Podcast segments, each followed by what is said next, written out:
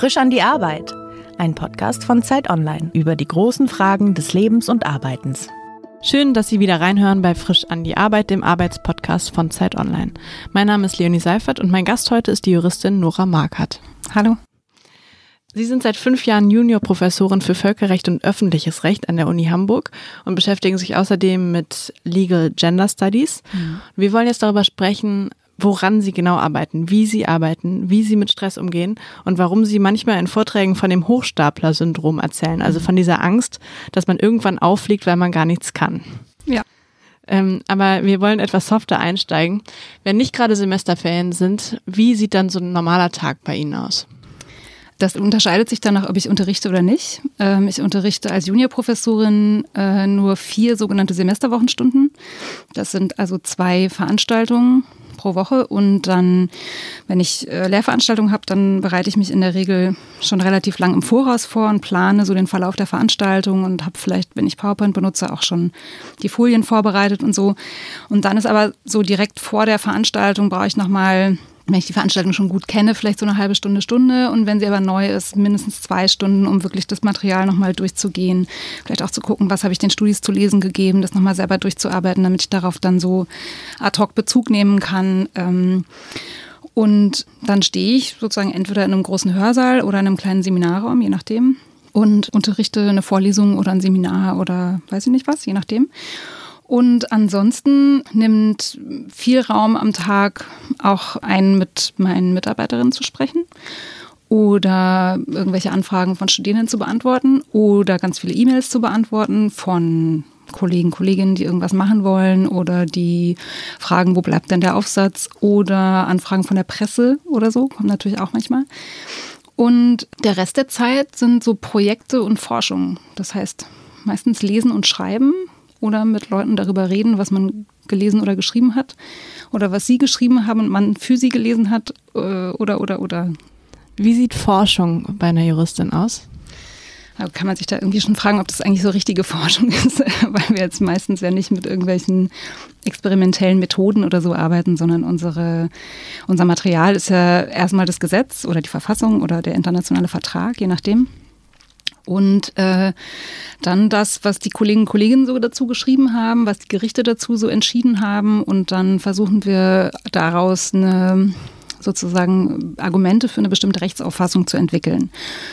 Das ist so, sage ich mal, das Grundgeschäft, zu sagen, zum Beispiel, weiß ich nicht, heute war jetzt irgendwie eine Demo irgendwo, eine Aktion ähm, da kam dann raus, das waren irgendwie Komparsen, äh, die da teilgenommen haben. Die wurden bezahlt dafür, dass sie das gemacht haben. Und dass sie äh, das wurde aber haben? als, ja, das wurde aber als Kunst, äh, sozusagen Performance angemeldet, diese Aktion. Und jetzt ist die Frage, ja, ist das jetzt zum Beispiel eigentlich ein Missbrauch des Versammlungsrechts? Ist das vom Versammlungsgesetz gedeckt? So eine Fragen. Ähm, wo man dann erstmal sagen muss, hm, ja, okay, also es gibt ja auch die Kunstfreiheit und so, und was hat denn das Bundesverfassungsgericht so entschieden? Was steht denn so in Kommentaren zum Versammlungsgesetz drin oder zu dem Artikel des Grundgesetzes, wo das alles geregelt ist, Artikel 5 zur Kunstfreiheit? Und ähm, vielleicht, was sind so meine eigenen Überlegungen dazu? Was für Verständnisse von Kunst gibt es vielleicht auch in der Kunstwissenschaft? Also viel, was wir machen, sind dann auch interdisziplinäre Ausflüge, also in andere Disziplinen, weil wir äh, immer einen Wirklichkeitsbezug haben. Das heißt, wir arbeiten einer, einerseits mit der Norm, aber andererseits geht es ja immer auch darum, sind die Voraussetzungen der Norm erfüllt? Wie hat sich vielleicht auch die Realität entwickelt seitdem? Und das sind immer empirische Fragen oder vielleicht manchmal auch theoretische Fragen, die dann so die Ausflüge in die Nachbarwissenschaften notwendig machen. Das ist natürlich immer super spannend, weil das ist immer neu und was Neues ist immer interessant. Mhm. Und noch einmal zurück zu den Vorlesungen. Wie viele Leute sitzen dann in so einer großen Vorlesung vor Ihnen? Also in den ganz, ganz großen Vorlesungen, so zum Semesterbeginn, im ersten Semester, sitzen da schon mal so 400 Leute. Das ist jetzt, glaube ich, in Jura im Vergleich zu einer Statistikvorlesung, glaube ich, so 1000 Leute drin sitzen, vielleicht nicht so groß, aber äh, das sind dann schon so viele Leute, dass es dann auch Säle sind, wo die einfach relativ weit von einem weg sind. Das heißt, es ist ein ganz, sage ich mal, spezifisches Format, wo man ziemlich ackern muss, finde ich, um mit den Leuten ins Gespräch zu kommen, um die Leute zu erreichen, dass die sozusagen nicht da hinten drin sitzen und das so ein bisschen über sich ergehen lassen, sondern dass man versuchen kann, sie reinzuholen, in so einen Denkprozess, in so einen Kommunikationsprozess zu bringen. Und ähm, dann gibt es so fortgeschrittenen Vorlesungen, da sitzen dann vielleicht sowas wie 150 Leute drin. Ein bisschen Schwund ist dann auch immer im Laufe des Semesters, dann sitzen hinter nur noch 120 oder 100 sind. Bei manchen Kollegen auch manchmal nur noch 30. Ja, fühlt sich das wie, ähm, wie ein Scheitern an, wenn die Vorlesung immer leerer wird? Oh, das ist schrecklich, ja klar. Wenn die nicht mehr kommen, dann weiß man, irgendwie hat man die nicht erreicht. Ähm, das habe ich aber Gott sei Dank nicht. Mhm. Also klar, es kommen immer mal dann weniger. Aber ich hatte jetzt zum Beispiel eine Vorlesung im Baurecht, das ist jetzt, glaube ich, echt nicht so die beliebteste Materie im Studium, sage ich mal. Das ist schon sehr technisch irgendwie und auch nicht so politisch oder irgendwie cool oder so.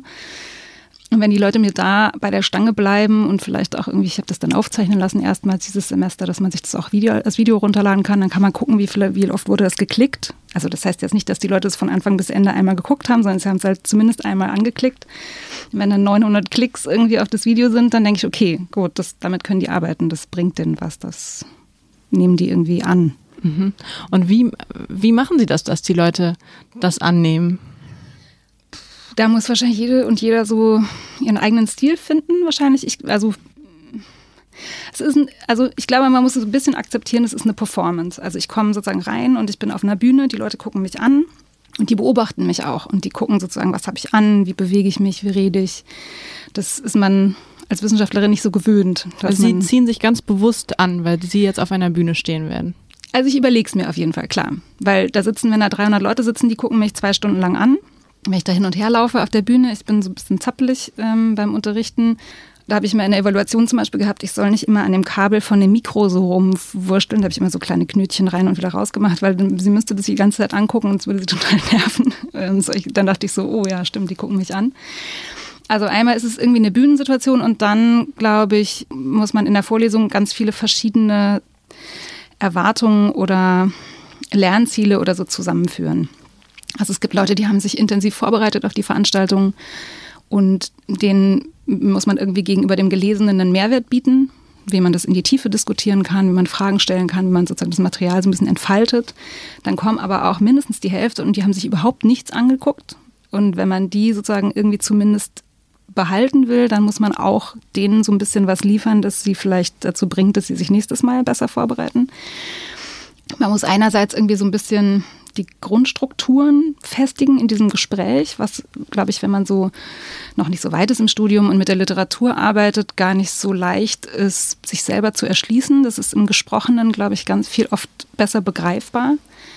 Beispiele bringen, vielleicht mal einen Fall besprechen. Es gibt auch dann visuelle Typen, für die ist es wichtig, dass man Sachen vielleicht auch mal mit einem Bild verbindet oder mit einer guten Metapher auf den Punkt bringt, dass man sich das gut merken kann. Und dann, wenn es sozusagen richtig gut läuft und dann, das, dann schafft man es in den zwei Stunden auch noch, so ein bisschen Highlights zu setzen, so, okay, wenn man jetzt sagt, das müsst ihr jetzt unbedingt wissen, wenn man jetzt hier noch weiterdenkt, oder die und die sozusagen Herausforderungen sich noch überlegt. Oder wenn man jetzt nochmal nachdenkt und sagt, naja, das sind ja die und die theoretischen Konzepte dahinter, das kann man ja eigentlich auch anders sehen. Und wenn man das jetzt aus der und der Perspektive begreift, dann zeigt sich das nochmal anders. Wenn man das sozusagen alles in zwei Stunden schafft, dann ist es eine wirklich super Vorlesung. Aber ich glaube, eine gute Vorlesung ist schon eine, wo man es schafft, dass die Leute mitdenken und dabei bleiben. Und ich glaube, das ist, ich habe ähm, in der Schule viel Theater gespielt. Das ist so eine, dass man eine gewisse Bühnenpräsenz entfaltet und sozusagen Energie in den Raum reingibt. Und wenn das klappt und aus dem Raum sozusagen was zurückkommt und die Leute sich melden oder gucken und mitdenken, man sieht sozusagen an den Gesichtern, da passiert gerade was im Kopf, dann ist es schon gut. Mhm. Und woran merken Sie, das war jetzt nicht gut? Also Sie haben gerade schon erwähnt, diese hm. Evaluation, aber vielleicht ja auch direkt in dem Moment. Ja. Also ich hatte mal so einen Vorfall in der Vorlesung, wo eine Studentin irgendwie so sehr aufgebracht war und ich bin damit irgendwie nicht so gut umgegangen. Ich habe das dann so ein bisschen abgebügelt, weil ich dachte, okay, wir kommen jetzt hier nicht weiter, dann können wir das jetzt halt nicht klären und so. Und habe einfach weitergemacht mit der Vorlesung und die anderen Studis fanden das total bescheuert. Also die waren echt so, hätte man so Murmel, Murmel, Murmel, Murmel und dann dachte ich so, okay, jetzt ist hier irgendwie schlechte Stimmung das ist, glaube ich, so eine, das ist dann aus der Situation heraus, das lernt man halt, glaube ich, nach und nach. Wird vielleicht auch von jüngeren Frauen nochmal ein anderes Verhalten erwartet, als von, sage ich mal, älteren Männern, die dann vielleicht auch mal sagen können, so jetzt ist hier mal Schluss, ohne dass die Studis das irgendwie arrogant finden würden oder so. Weiß ich nicht. Und was mich total anstrengt, ist, wenn nichts zurückkommt. Also wenn ich sozusagen reingebe in den Raum und versuche irgendwie Fragen zu stellen, so, und die gucken mich alle an und es kommt nichts. Und ich weiß nicht, hören die mir nicht zu? Ist denen das zu langweilig? War die Frage zu einfach? Oder wissen die überhaupt nicht, wovon ich rede? Und das ist, dann habe ich das Gefühl, ich muss wahnsinnig ackern, um da irgendwie reinzukommen. Ich hatte mal eine Vorlesung mit so 150 Leuten im Audimax, der eigentlich für so 600 Leute ist, weil wir keine anderen Räume hatten, weil im Moment gebaut wird bei uns. Und das ist furchtbar weil die Leute sitzen super weit weg. Die haben aber gleichzeitig das Gefühl, es ist auch gar nicht so voll. Irgendwie sozusagen fühlt sich das dann so leer an, dass die so das Gefühl haben, sie verschwimmen mit der Tapete, glaube ich, oder mit dem Sitz hinter ihnen. Und ich sehe die aber und denke, warum redet ihr nicht mit mir? Und das ist echt anstrengend. Sie haben in Berlin studiert mhm. und waren dann in London am King's College mhm. und in Michigan an der Universität und haben, also Sie haben 1996 angefangen mit dem Studium und ja. haben 2011 erst, sage ich jetzt, ja. das zweite Staatsexamen gemacht. Also haben Sie dafür 15 Jahre gebraucht. Das klingt irgendwie nach viel Zeit. Warum haben Sie damit so lange gebraucht? Ja, das frage ich mich im Rückblick natürlich manchmal auch. Naja, also mein Studium habe ich, also das juristische Studium ist deswegen relativ lang, weil die Examensphase so lang ist. Ich habe dazu noch in meiner Studienzeit ein Jahr in Paris verbracht, ähm, wo man alle möglichen Kurse belegt. Mit dem Erasmus-Programm habe ich so einen Austausch gemacht zur, zur Sorbonne. Dann sozusagen, da belegt, macht man jetzt keine Scheine, die man dann im deutschen Jurastudium fürs deutsche Staatsexamen verwenden kann, sondern macht halt französisches Recht.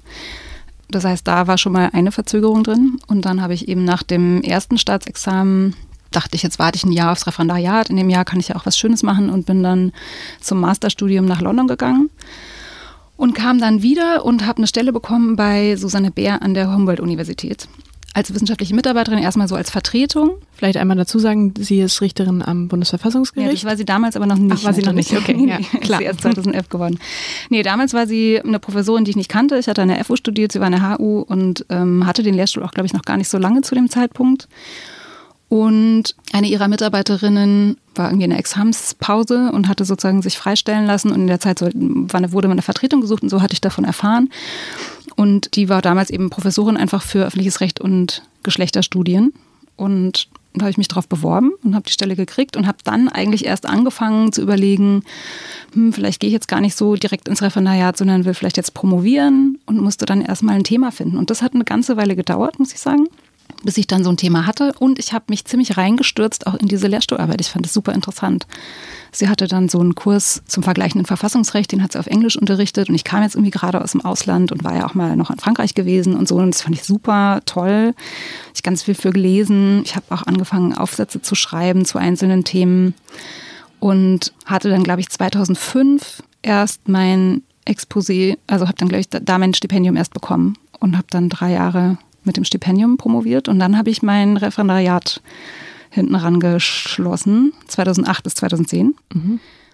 Und habe dann zweites gemacht. Und dann musste ich noch ganz schnell die DIS fertig machen, weil die dann immer noch nicht so ganz fertig war. Und habe 2011 dann die Promotion abgeschlossen. Und so kam dann irgendwie, hat sich das halt ein bisschen verzögert. Aber diese zwei Jahre Vorlauf, bis ich die, bis ich genau wusste, was ich in der DIS eigentlich machen musste, das weiß ich nicht, ob ich das hätte beschleunigen können so richtig. Da haben Sie einfach in der Bibliothek gesessen und überlegt, was könnte das sein? Ja, ich hatte dann irgendwie so eine Idee, vielleicht irgendwie so zum Recht auf Bildung und Hochschulorganisation und Bologna-Prozess und so. Und da habe ich irgendwie gemerkt, so, ich komme da irgendwie überhaupt nicht, ich kriege da überhaupt keine Struktur rein. Ich lese da irgendwie so Sachen, ich finde das irgendwie interessant, aber irgendwie weiß ich gar nicht so richtig, was ich da jetzt so richtig zu schreiben soll, außer das, was ich da schon lese, was die anderen geschrieben haben, habe ich mich hab ich sehr lange irgendwie keinen richtigen Ausweg draus gefunden. Mhm. Sehr viel solitär gespielt auch in der Zeit einfach, so am Computer gesessen und jetzt mal nur kurz ein kleines Spiel und dann sozusagen Zeit verbrannt. Und irgendwann kam ein Konferenzcall, also so, ein, so eine Aufforderung, ähm, Ideen für äh, Vorträge auf der Konferenz einzureichen. Und die beschäftigte, die hieß Gendered Borders, die sollte in äh, Amsterdam stattfinden. Und da ging es um Flüchtlingsrecht und Gender als Problem. Und da hatte ich was in London zugemacht. Und dann dachte ich, da könnte man doch das und das und das, was ich da in London gemacht habe, nutzen und da und da das und das draus basteln. Dann habe ich mich darauf beworben und das war meine Dis-Idee. Und dann habe ich sozusagen daraus was entwickelt. Aber dieser Prozess, das, dieses so ein Thema zu suchen, ein Thema zu finden, ein Thema zuzuschneiden, das ist wirklich wahnsinnig anstrengend, immer wieder. Ja, es gibt so, so Zeiten im Leben von Juristen, in denen die so wahnsinnig gestresst sind. Vielleicht sind sie immer gestresst, aber die Examensvorbereitung gehört dazu mhm. und dann dieses Thema finden für die DIS, dann die DIS mhm. selbst. Also so sehr, dass sie nicht mehr schlafen können, psychisch völlig fertig sind, mhm. vielleicht denken, alles hinzuschmeißen. Wie haben Sie das durchgestanden oder wie psychisch belastend haben Sie das dann tatsächlich auch empfunden? Es ist belastend. Also es ist einfach diese Examensphase, wer das nicht kennt, das juristische Studium ist erstmal so ein normales Studium, da macht man seine Scheine, schreibt so Klausuren und manchmal auch Hausarbeiten. Äh, das ist dann immer zu Fällen, also man kriegt dann so einen, so einen, weiß nicht, einen Fall, wo A und B irgendwie dieses und jenes passiert und der eine hat Ansprüche gegen den anderen oder wie hat er sich strafbar gemacht oder war die Maßnahme der Polizei rechtmäßig, sowas. Und dann kommt das erste Staatsexamen und das besteht aus, das ist jetzt nach Bundesland immer so ein bisschen unterschiedlich, aber sowas wie sieben Klausuren, die jeweils fünf Stunden dauern und in einem Zeitraum von zwei Wochen geschrieben werden mit so 300 weiteren Leuten in so, riesigen, in so riesigen Sälen. Und in denen ist der gesamte Stoff des gesamten Studiums sozusagen Prüfungsstoff. Und das bedeutet, dass man eine extrem lange Vorbereitungsphase auf diese Klausurenzeit hat, weil man das natürlich im Grundstudium auf einem viel, sag ich mal, einfacheren Level erstmal lernt in seinen Grundzügen und dann aber, um so quasi wirklich einen juristischen Beruf zu, ergreifen zu können, muss man nochmal draufsatteln. Und das lagern viele in so private Repetitorien aus, die sie dann bezahlen müssen. Jetzt inzwischen haben die Unis auch einige Angebote in der Richtung. Aber man muss einfach sich auf seinen Hintern setzen und einfach Bücher lesen und Karteikarten schreiben oder weiß ich nicht, sich irgendwelche Lernmethoden suchen, Lerngruppen bilden, Fälle durchsprechen und und und. Und das ist eine sehr intensive, lange Phase, wo man, glaube ich, sehr darauf achten muss, dass man sich nicht überfordert. Das ist ganz schwierig, weil es ja nie ausreicht. Es ist ja immer wahnsinnig viel Stoff. Das heißt, man muss irgendwie damit lernen, zufrieden zu sein, was man schafft. Man muss lernen, irgendwie Pausen zu machen. Und diese Belastungsphase, die ist ja so lang, dass man jetzt nicht einfach sagen kann, ich power da jetzt einfach durch und danach schlafe ich halt viel. Haben Sie das erst aber auch ausprobiert? Naja, ich war dann schon zum Teil irgendwie so von wirklich von morgens bis abends in der Bibliothek und samstags auch. Und sonntags hatte die auch offen, aber nur bis fünf. Und also von zwölf bis fünf. Und ich war da jeden Tag. Und es ist total ineffizient natürlich, weil man so lange sich nicht konzentrieren kann. Das heißt, man hat dann halt da vor Ort Phasen, wo man halt nichts macht oder wo man nur total langsam vorankommt. Das kann man natürlich auch zeitlich viel stärker komprimieren und dann die Nachmittage einfach an See fahren. Das hat ein Freund von mir gemacht, da war ich immer total neidisch. Und das habe ich aber wirklich echt nach und nach erst gelernt, dass ich so Phasen schaffe und dann auch wieder Freiräume nutze und so. Und in der tatsächlichen Examensphase, das ist schon so eine Nervenprobe, glaube ich. Und da merkt man echt, die Leute gehen da sehr unterschiedlich mit um. Also es gibt dann Leute, die haben so Stressdurchfall oder werden, kriegen dann so Grippe und oder sitzen dann so mit also kiloweise Bananen und so Traubenzucker und so ihren kleinen Monchichi und ihrer Flasche und so weiter so total vielen so Security Blankets irgendwie um sich rum auf diesen, an diesen Examenstischen. Und da habe ich dann gemerkt, so, so, so schlimm finde ich das, glaube ich, nicht. Also ich bin dann schon angestrengt, angespannt, aufgeregt. Aber das kann ich irgendwie wegstecken. Und das ist, glaube ich, echt ein Plus in meinem Beruf. Mhm. Sie haben in einem Text von Ihnen, den ich gelesen habe, die typischen Phasen während der Dissertation mhm. beschrieben, und zwar die manische Phase und auch die depressive Phase. Sind das Phasen, durch Sie, die Sie durchgegangen sind? Ja, auf jeden Fall. Ähm, und wahrscheinlich ist, also ich würde auch denken, das ist typisch so, ich spreche auch mit anderen Leuten, die so Arbeiten schreiben, dass man so Phasen hat, wo man einfach wahnsinnig viel schafft und so richtig drin ist im Projekt und einfach unheimlich viel wegackert, so Literatur durchflügt und Texte produziert und so, es, es läuft einfach das meine ich mit manischer Phase, wo man auch das Gefühl hat, so, ey, super cool, ich habe die mega gute Idee und jetzt muss ich nur noch und dann noch das und dann noch, ah, und hier ist auch noch was Tolles und so. Und dann ist man so total begeistert von seinem Projekt. Und dann gibt es aber auch Phasen, wo man so auf das eigene Projekt guckt und denkt, boah, ey, das ist doch alles schon gesagt. Das ist doch alles total banal, was ich hier mache. Alle Leute wissen doch eh das, was ich jetzt glaube, was ich hier erarbeitet hätte. Und man unterschätzt dann sozusagen die Expertise, die man entwickelt hat und hält das irgendwie für Allgemeinwissen. Das ist so ein bisschen, glaube ich, die Gefahr. Aber diese, ich glaube halt dieser, dieses, dieser schmale Grad zwischen Größenwahnsinn und äh, sozusagen total blockierender Angst, irgendwie nichts zu sagen zu haben. Das ist, wenn man da eine gute Balance findet, dann ist das einerseits was, was einen nämlich antreibt, gute Ideen zu entwickeln, sich auch mal was zu trauen, mal so zu springen, ohne zu wissen, ob man landen wird. Und andererseits aber auch sich so gut abzusichern und so viel mit anderen Leuten vielleicht drüber zu reden und zu lesen und so, dass man relativ sicher sein kann, dass man nicht totalen Mist erzählt, dass man dann vielleicht auch doch ganz gute Sachen produzieren kann. Das sagen Sie jetzt ja auch mit ein bisschen Abstand zu mhm. dieser Zeit auf jeden Fall und mhm. vor allem auch mit Erfahrung, weil Sie schon häufiger in diese Situation wahrscheinlich mhm. gekommen sind. Wie ist es bei Ihnen mit dem Hochstapler-Syndrom? Haben Sie das immer noch?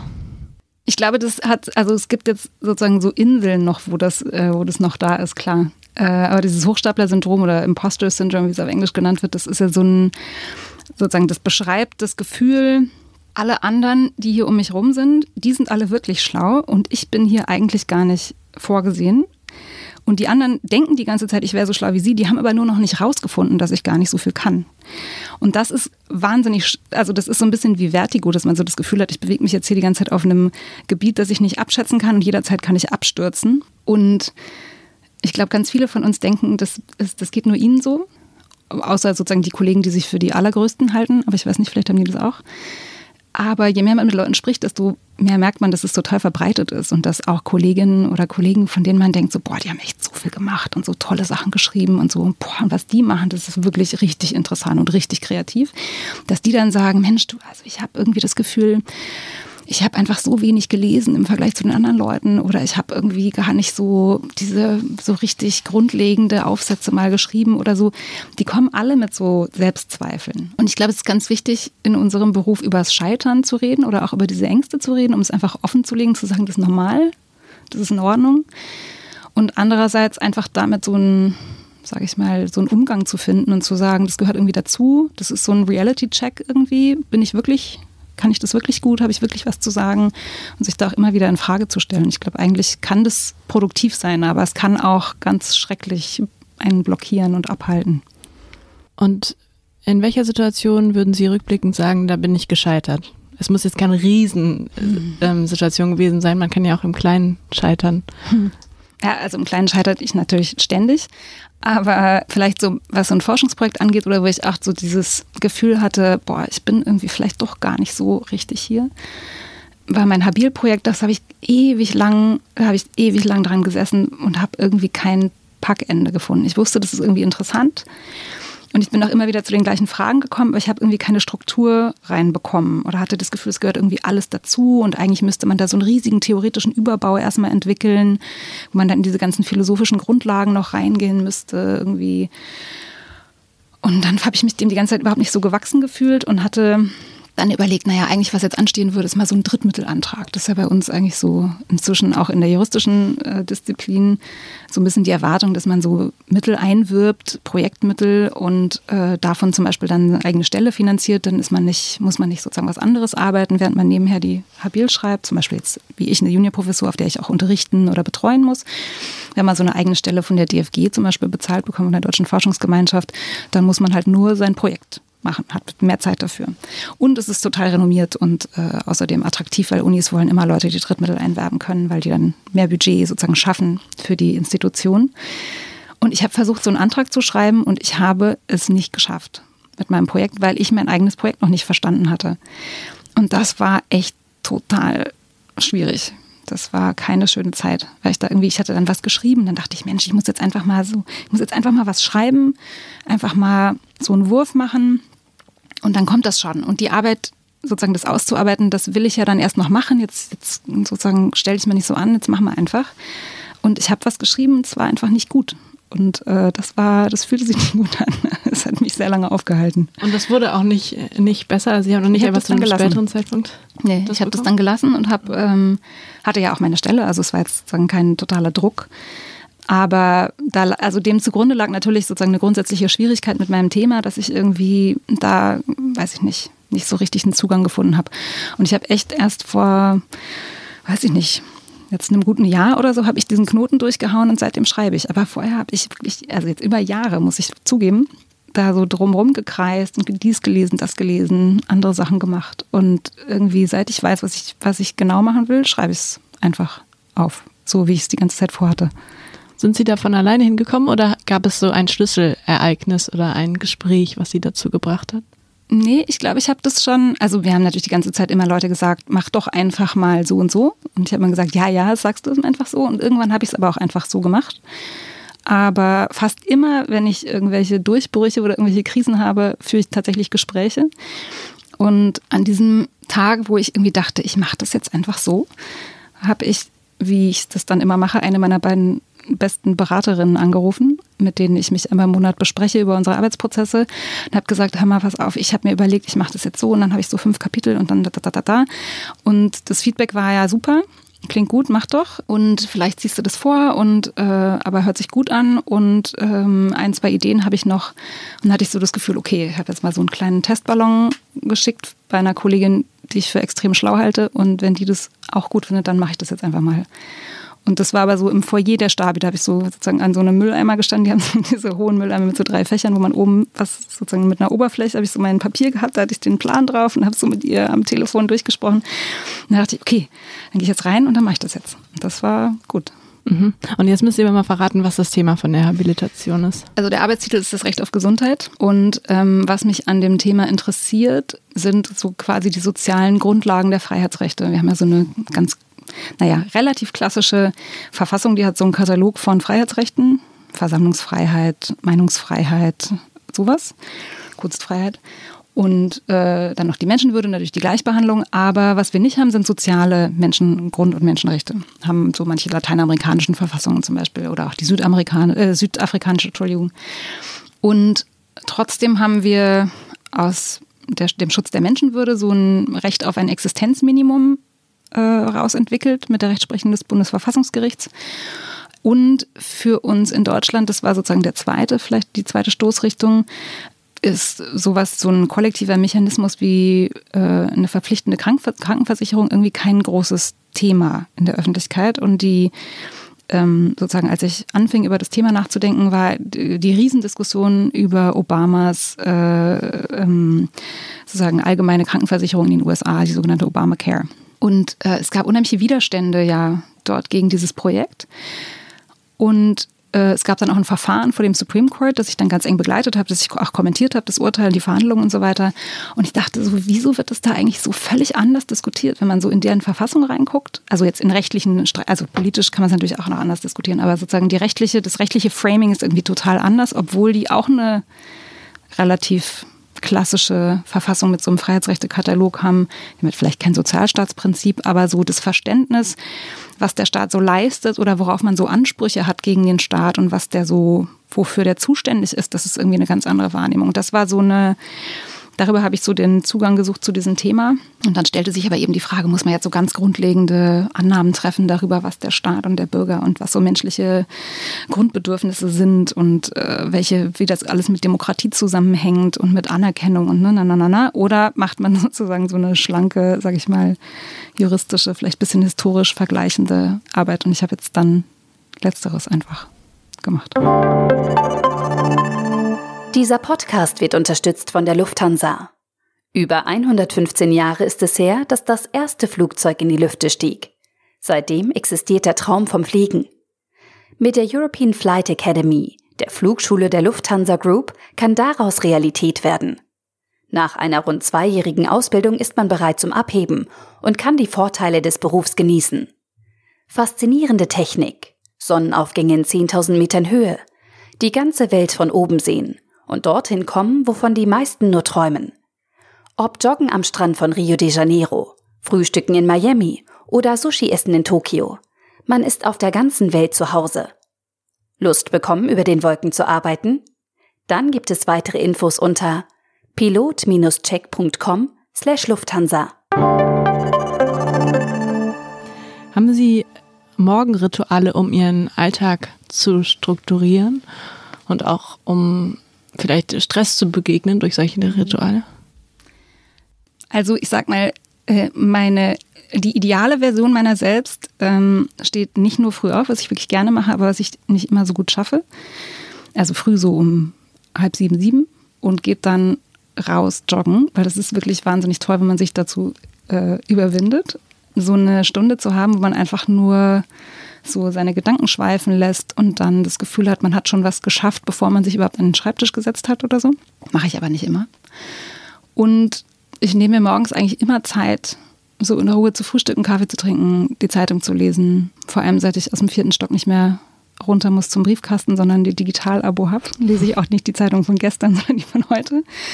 Und ähm, ich fahre eigentlich immer mit dem Fahrrad, was ich total schön finde. Ähm, ich arbeite inzwischen nicht mehr zu Hause, sondern im Büro oder in der ähm, Bibliothek. Und habe da auch nochmal so einen Moment, wo ich entweder an nichts denke oder wo ich mit jemandem telefoniere oder ich vielleicht irgendwie Nachrichten höre oder einen Podcast höre oder sowas. Und dann geht's los. Und dann habe ich dadurch, dass ich den Ort wechsle, auch so eine definierte Zeit, die der Arbeit gewidmet ist und die halt nicht privat ist und ähm, wo man auch irgendwann sagt, so jetzt reicht's auch mal und jetzt fahre ich wieder nach Hause. Und diese, glaube ich, Trennung der Sphären ist was, was mir total hilft und was ich so, wenn ich zu Hause arbeite, nicht so gut schaffe. Mhm. Stehen in äh, Ihrem Arbeitsvertrag Arbeitsstunden? Oh, das weiß ich überhaupt gar nicht so genau. Ich glaube ja, wahrscheinlich. Weiß ich nicht, aber das überprüft niemand in der Wissenschaft. Also vielleicht jetzt mit dem EuGH-Urteil, dass wir die Arbeitszeit sozusagen tracken müssen. Aber ich finde, das ist das Beste an meinem Beruf, dass ich wahnsinnig frei bin darin, wie ich mir meine Zeit einteile. Wann ich morgens anfange, wo ich arbeite. Wenn ich in der Bib nicht mehr vorankomme, dann kann ich mir auch meine Sachen schnappen und mich drei Stunden in irgendein Café setzen. Ich kann zu Hause im Sessel, auf dem Sofa, im Liegen, im Stehen arbeiten, wie ich will. Und ich kann auch total frei definieren, wie ich so Sachen angehe. Also ob ich mich in mein Kämmerlein verziehe und so einen Haufen Bücher habe und mit niemandem rede oder ob ich total viel mit anderen Leuten kommuniziere, gemeinsam Projekte entwickle, Ideen entwickle, äh, unheimlich viel im Austausch mache, ob ich gerne im Team arbeite, ob ich gerne zu zweit schreibe oder alleine, wie viel ich schreibe, äh, ob ich ganz, ganz lange nachdenke und dann so ein Buch schreibe oder ob ich ganz viele Aufsätze schreibe. Das ist alles, kann ich, also Freiheit der Forschung und Lehre, das ist ähm, kann ich alles immer entscheiden, wie ich will, grundsätzlich. Also unterrichten muss ich, prüfen muss ich. Ne? Und wenn ich Betreuungsverhältnisse übernehme für Promotionen, dann muss ich die natürlich auch vernünftig betreuen. Aber der Rest ist meins. Und das war, als ich meine Juniorprofessur angefangen habe in Hamburg und ich pendel ja dahin aus Berlin, sagte dann mein Vater irgendwie so, ja, und musst du dann nächste Woche nach Hamburg? Und dann meinte ich, nee, ich, also ich habe ja nächste Woche keinen Termin und so. Und da, glaube ich, habe ich einfach von hier aus, sagte er, ist, das, ist denen das recht? Ist es denn okay, wenn du da jetzt gar nicht hinfährst? Und dann dachte ich, ich bin ja meine eigene Chefin. Ich kann das selber entscheiden. Und das war für mich auch so ein Aha-Moment, wo ich dachte, boah, cool. Ich muss niemandem mehr, ich muss mich nicht mehr abmelden, ich mache das jetzt einfach. Und das ist echt schön. Mhm. Und trotzdem nochmal, wie viele Stunden arbeiten Sie wohl in der Woche? Ähm, das ist total unterschiedlich. Also das so in manischen Phasen mhm. ähm, sehr, sehr viel.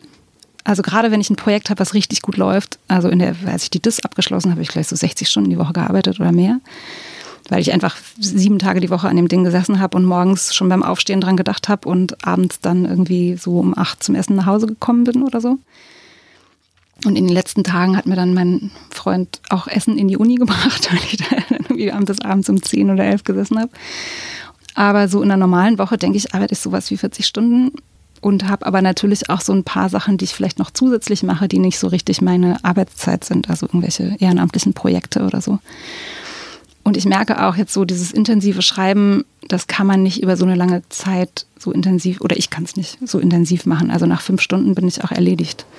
Ich morgens sitze und dann Mittagspause mache und dann irgendwie um fünf merke, boah, das ist so, das fühlt sich an echt wie so körperliche Arbeit, wo man so angespannt ist und so versucht, so die Sachen in den Text zu quetschen und jetzt noch hier, da, so. Und dann kommt man irgendwann raus und denkt so, boah, das fühlt sich jetzt irgendwie gerade an wie, weiß ich nicht, Kampfschwimmen oder so. Und so ein Tag ist aber dann wahrscheinlich trotzdem nicht nach fünf Stunden vorbei, oder? Dann machen sie ja die ganzen anderen Sachen, die sie sonst noch ja, so machen. Oder die mache ich halt zwischendurch, ne? Also mhm. Also klar, ich habe dann irgendwelche E-Mails zu beantworten, Sachen zu lesen, Peer-Reviews für irgendwelche anderen Journals zu machen, weiß nicht, irgendwer schickt einen Aufsatz und das Journal fragt mich, sollen wir den veröffentlichen oder nicht? Oder meine Promovenden wollen irgendwie wissen, äh, ob der Abstract für die Konferenz irgendwie gut ist oder wie ich ihr neues Kapitel finde oder weiß nicht, ich habe irgendeine Publikation übernommen oder ich soll irgendeinen Vortrag halten und so. Und das so eine Sachen schreibe ich natürlich und lese ich zwischendurch auch. Weil diese Freiheit, die Sie eben so positiv beschrieben haben, die hat natürlich auch den Nachteil, dass mhm. Sie äh, auch viel zu viel machen ja. können und Überstunden anhäufen und niemand mhm. passt auf, dass sie die auch mal abbauen. Ja, da habe ich tatsächlich, also dieses, äh, diese Beratungs- äh, also meine beiden Beraterinnen quasi, mit denen ich so regelmäßig ein sogenanntes Peer-Coaching mache, uns also gegenseitig beraten zu dem, was wir so machen, das ist wahnsinnig hilfreich, weil wir uns zum Beispiel genau von solchen destruktiven Tendenzen, glaube ich, hin und wieder abhalten Weil wenn man das zu lange macht, dann führt es dazu, dass man irgendwie eine Auszeit braucht oder dass man krank wird oder so. Und das, das hilft halt niemandem, auch einem selber nicht. Und deswegen geht es eigentlich immer darum, so eine, sage ich mal, nachhaltige Art zu arbeiten zu finden, die man über lange Zeit durchhält, ohne unglücklich zu werden oder ohne krank zu werden. Also das ist für mich ein wichtiges, wichtiges Korrektiv. Ich glaube, dieses zu viel Arbeiten, das ist, es ist schon, glaube ich, grundsätzlich ein Problem in unserem Beruf weil man halt, so Stichwort Hochstapler-Syndrom, man hat ja immer das Gefühl, es, es, ist nie genug. Man könnte eigentlich mehr machen, man müsste eigentlich noch mehr machen, man sollte eigentlich jetzt nochmal dies und jenes publizieren oder hier auch Präsenz zeigen oder man wird da eingeladen. In unserem Beratungskreis haben wir eine Praxis eingerichtet, die wir mit dem Wort Absagekartell bezeichnen. Das heißt, äh, man kriegt eigentlich ab einem gewissen, sage ich mal, Fortschrittsgrad oder so kriegt man mehr Anfragen für irgendwelche Aktivitäten, als man schafft. Oder man macht sich total kaputt. Oder man macht halt nur noch das und schreibt halt nichts mehr oder weiß ich nicht was oder vernachlässigt andere Sachen. Also es ist irgendwie jedenfalls mehr, als man so unterbringen kann.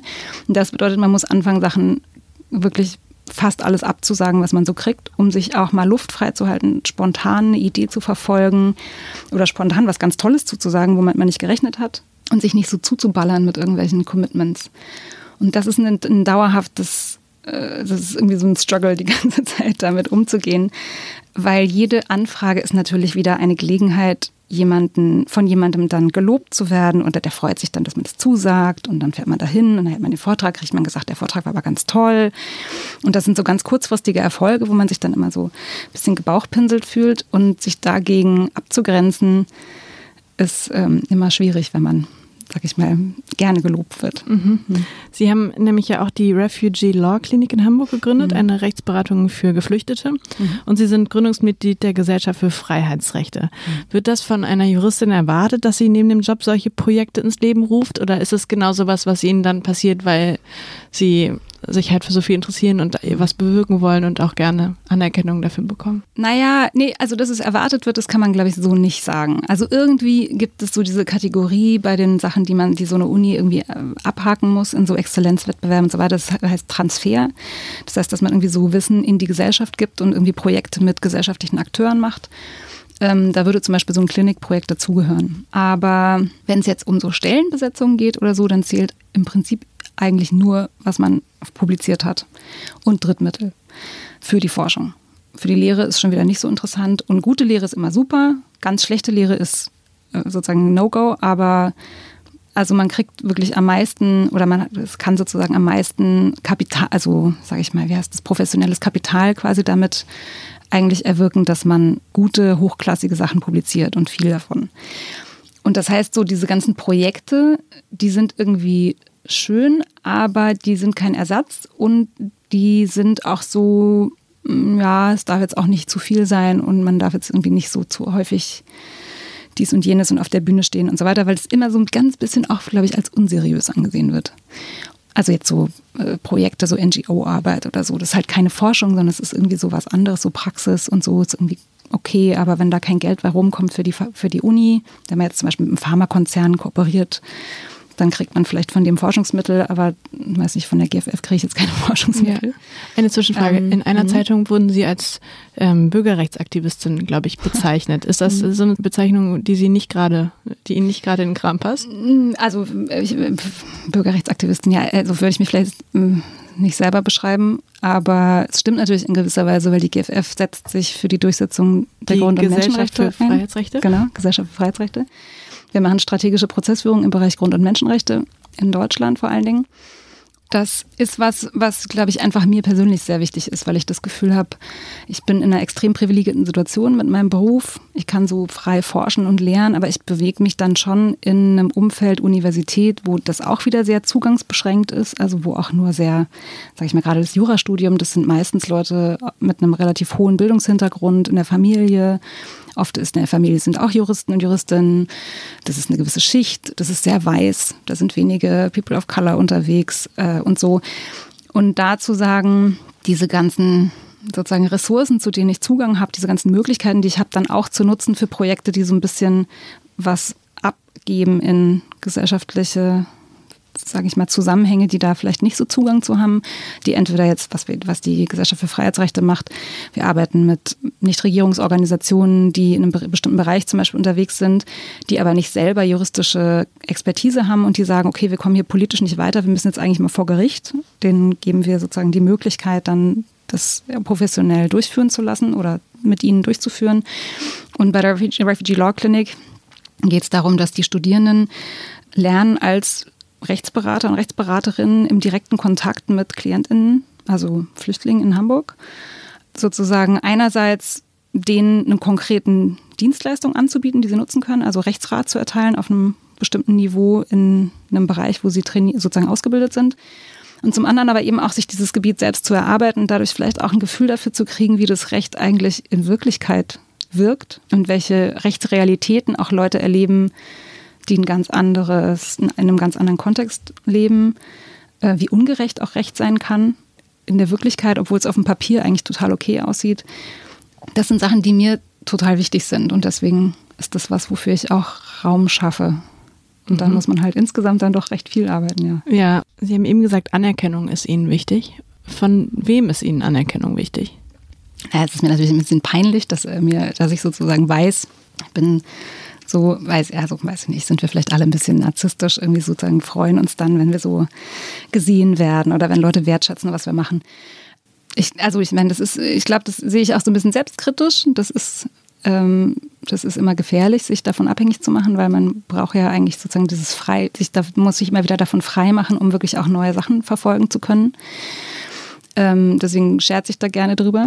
Aber ich glaube, es gibt so, ja, weiß ich nicht. Es gibt natürlich immer so Leute, an denen misst man sich. Die hält man einfach für total schlau und total belesen. Und wenn man dann irgendwas denen schickt und die sagen, das finden sie gut, dann ist es einfach total toll. Dann ist es schön, wenn man das Gefühl hat, so, wow, okay, denen glaube ich das. Weil wenn Leute, die das nicht so richtig einschätzen können, irgendwie sagen, ja, also das fand, ich fand, das hörte sich super an, dann da freut man sich, aber dann ist es irgendwie, ja, mhm. dann hilft einem das nicht mit dem Hochstapler-Syndrom. Okay, also eher Anerkennung von Kollegen, also von anderen Juristen. Ja, also ich sage mal, für die wissenschaftliche Arbeit ja, genau. Mhm. Es ist schon eigentlich so, ein, so in der Fachcommunity, ähm, dass, dass man das Gefühl hat, die Leute können was damit anfangen, was man da sich ausgedacht hat oder finden es irgendwie anregend oder hatten sich das so noch nicht überlegt. Und dann gibt es natürlich, also wenn ich so überlege, Wissenschaftskommunikation außerhalb der Universität, ähm, ist es kriege ich manchmal so, wenn ich irgendwie mal ein Interview gegeben habe oder so, dass ich, dass mir Leute eine E-Mail schreiben und sagen, sie fanden das jetzt, haben sie es jetzt so verstanden oder sie fanden das irgendwie total gut, dass ich das nochmal so auf den Punkt gebracht habe oder keine Ahnung. Irgendwie sozusagen machen sich die Mühe, meine E-Mail-Adresse rauszusuchen, mir zu sagen, sie fanden das jetzt gut. Und dann denke ich so, okay, die, weiß ich nicht, halbe Stunde Vorbereitung und Interview, die haben sich jetzt irgendwie gelohnt, weil es hat jetzt jemandem was gebracht. Und das ist schon, das freut mich auch. Und was ist Ihnen wichtiger, Geld oder Anerkennung? Ähm, ich glaube ehrlich gesagt, das sind beides jetzt nicht die Sachen, die mir in der Weise wichtig sind, sondern mir ist wichtig, was ich, dass mir Spaß macht, was ich den ganzen Tag mache. Also ich glaube, wenn ich einen Job hätte, wo ich total viel Anerkennung kriege und der mich langweilt oder für den ich total viel Geld kriege, das wäre nicht gut für mich. Mhm. Mhm. Warum ist es cooler, Recht zu kommentieren, anstatt Recht zu sprechen? Also Sie, wenn ich das richtig verstehe, machen Sie mhm. ja das und eben ja. nicht ähm, als Anwältin oder, oder Richterin arbeiten. Ja, weiß ich gar nicht so genau. Es gibt verschiedene Arten zu antworten, glaube ich. Also das eine ist, als Richterin muss man ständig entscheiden. Das heißt, man hat sozusagen die juristischen Fragen, die man alle aufwirft und sozusagen beleuchten kann und hier und so und da. Aber dann gibt es höchst, höchstrichterliche Rechtsprechung, die muss man irgendwie auf diesen Fall anwenden und dann muss man irgendwie sagen, wie soll es jetzt ausgehen. Und soll jetzt der Schadensersatz so und so hoch sein oder niedriger oder wie machen wir das jetzt? Und wenn man Strafrichterin ist, muss man sagen, kriegt die Person jetzt Geldstrafe, Freiheitsstrafe, Freispruch, Bewährung ja oder nein? Und da interessieren mich, glaube ich, eher die Zwischentöne. Das ist sozusagen das, diese Freiheit habe ich natürlich dann als Wissenschaftlerin immer zu sagen, naja, ja, ja, es gibt ja die und die Kriterien, aber es ist auch schwierig. Und wenn man das nochmal aus der und der Perspektive beleuchtet oder so aus theoretischer Sicht, müsste man ja eigentlich das nochmal ganz anders sehen und kann mich natürlich diesem Entscheidungszwang so ein bisschen entziehen, mhm. einerseits. Und andererseits, glaube ich, ist das aber auch gerade sozusagen diese Zwischentöne zu finden und da sozusagen reinzugehen und sich nicht festlegen zu lassen auf, ein, so, auf so eine sozusagen Entweder-Oder-Lösung, sondern zu sagen, manchmal ist es auch einfach komplizierter Das interessiert mich, glaube ich, mehr. Und man ist, glaube ich, als Richterin tendenziell auch recht einsam. Also es kommt darauf an, ob man in der Kammer ist oder nicht, klar. Oder in einem Senat. Aber oft arbeitet man als Einzelrichterin und das heißt, man hat einen Berg Akten, der muss von links nach rechts die unbearbeiteten in die bearbeiteten umwandeln und zwischendurch hat man mal eine Verhandlung. Aber in vielen Bereichen hat man vielleicht auch gar nicht so viele mündliche Verhandlungen. Und das ist mir irgendwie zu einsam. Also ich, ich habe meine besten Ideen fast immer in Gesprächen oder sozusagen im Nachgang zu Gesprächen, wo ich dann denke, ah ja, genau so, so, das ist es nämlich. Oder ich, wenn ich es ausspreche, merke ich, ah, genau, jetzt habe ich es auf den Punkt gebracht. Das ist genau das, worauf es ankommt. Und dieses ganz alleine da sitzen, das brauche ich. Also das ist ganz wichtig für den Forschungsprozess, dass man mal so alles ab, ab wegschiebt und deswegen gehe ich auch in die Bibliothek, um zu arbeiten. Aber ich brauche dieses Kommunikative. Das ist aber, glaube ich, auch Typsache in Großkanzleien oder wo auch immer gibt es ähm, wahrscheinlich auch ganz schreckliche Chefs. Aber so aus der Wissenschaft hört man das besonders, dass da so ähm, mhm. Doktorväter und Doktormütter ähm, sehr schwierig im Umgang sind mhm. mit ihren Doktor, sagt man Doktorkindern? Nee, Doktoranden sagt man, genau. Ja. Ähm, äh, dass die äh, Kollegen schikanieren, die mhm. Leute anfangen zu heulen. Sind Sie eine bessere Chefin als die Chefs, die Sie im Laufe Ihres Lebens kennengelernt haben? so viele Chefs hatte ich natürlich jetzt noch nicht, deswegen äh, ist es ein bisschen vermessen vielleicht. Hm, ich hoffe, ich bin eine gute Chefin. Also es ist mir sehr wichtig, eine gute Chefin zu sein. Ähm, und ich habe sehr viel gelernt, auch von, den, von der, dem Chef und der Chefin, die ich hatte bisher. Nee, ich hatte sogar mehrere. Ja, jetzt fällt mir wieder ein, ich habe noch einen dritten Chef gehabt. Äh, aber da hat auch, glaube ich, jeder und jede so ihren eigenen Stil ich kann mir das jetzt nicht eins zu eins quasi abgucken von jemandem, wo ich das Gefühl hatte, da habe ich mich wohlgefühlt, sondern es muss ja auch zu mir passen, wie ich mit meinen Leuten umgehe, wie ich so bin. Und ich glaube, in der Wissenschaft ist es ein bisschen, oder sage ich mal, ist es so verbreitet oder dieses Problem mit schlechten Chefs so verbreitet, weil die Wissenschaft zieht, glaube ich, schon starke Persönlichkeiten an, die grundsätzlich so mal davon überzeugt sind, trotz allem Hochstapler-Syndrom, dass sie was können und man ist relativ früh, also man ist vielleicht noch irgendwie so Assistent oder Assistentin für eine Professorin, aber dann ist man sozusagen der Chef oder die Chefin und dann gibt es sozusagen niemanden mehr, der einem so soziales Feedback gibt. Also es gibt keine soziale Kontrolle im Grunde oder die funktioniert nicht. Da hackt auch eine Krähe der anderen kein Auge aus. Also die Kollegen kritisieren einander nicht dafür, wie sie mit ihren Leuten umgehen, glaube ich grundsätzlich.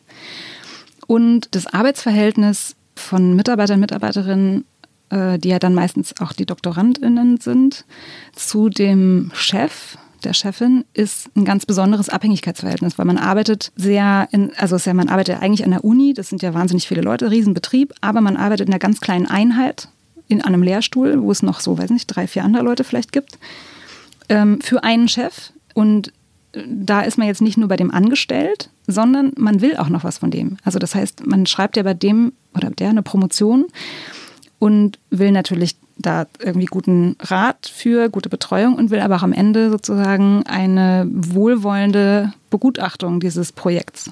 Und das, glaube ich, führt dazu, diese inhaltliche und berufliche Abhängigkeit kombiniert mit diesem Arbeitsverhältnis, das kann sehr toxisch sein, glaube ich. Oder das führt dazu, dass Leute einfach sich Sachen bieten lassen, bieten lassen müssen, weil sie das Gefühl haben, sie kommen da irgendwie nicht raus.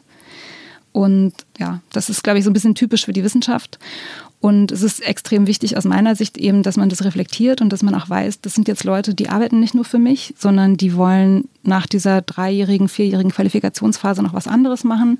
Ich habe auch irgendwie eine Verantwortung dafür, dass die hier was Vernünftiges lernen, dass die hinterher mit ihrer Promotion fertig sind, dass die ihre Möglichkeiten entfalten, dass man, dass ich die sozusagen auch unterstütze in schwierigen Phasen, dass ich die auch fordere, dass ich sozusagen so ein bisschen zeige, wo auch sie vielleicht ein bisschen zu wenig an ihre Grenzen gehen, so ein bisschen zu sehr sich ausruhen und ihnen ein bisschen zeige, was aus meiner Sicht gute Forschung ist.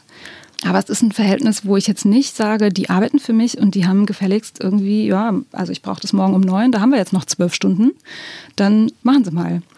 Äh, sondern zu sagen, nein, also so kurzfristig kann ich jetzt das nicht verlangen oder ich äh, spreche auch mit denen durch, was eigentlich, wie viele Stunden ich glaube, man damit sinnvollerweise verbringen sollte, damit die sich nicht kaputt machen. Es, es ist wichtig, dass die keine Angst haben, mit Sachen zu kommen.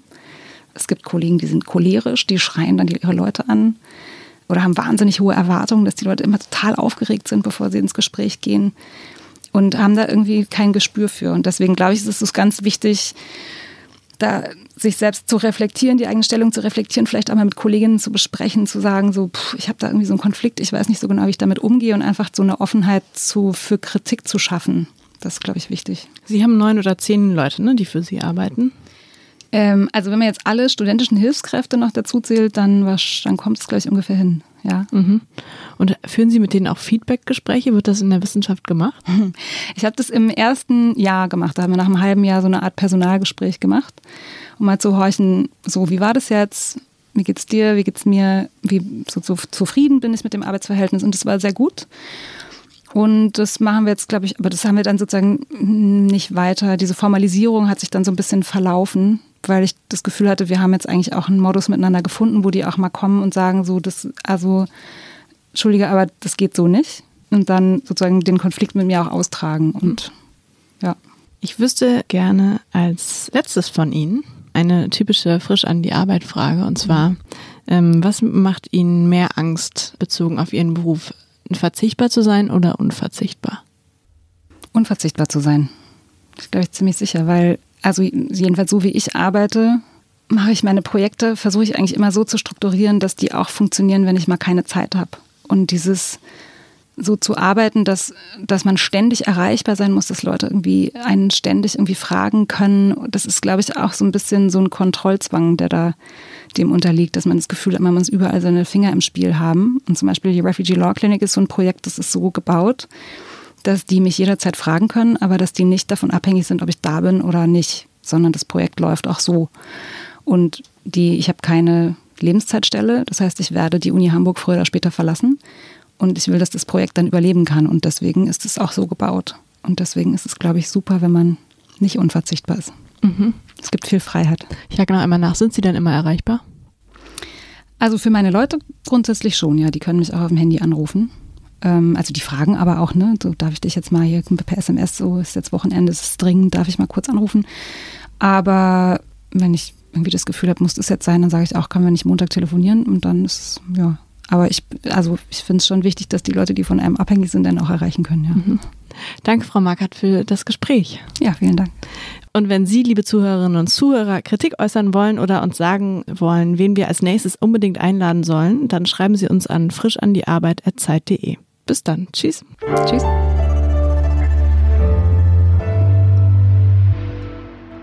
Frisch an die Arbeit, ein Podcast von Zeit Online. Konzipiert und moderiert von Leonie Seifert und Daniel Erck. Produziert von Maria Lorenz, poolartists.de.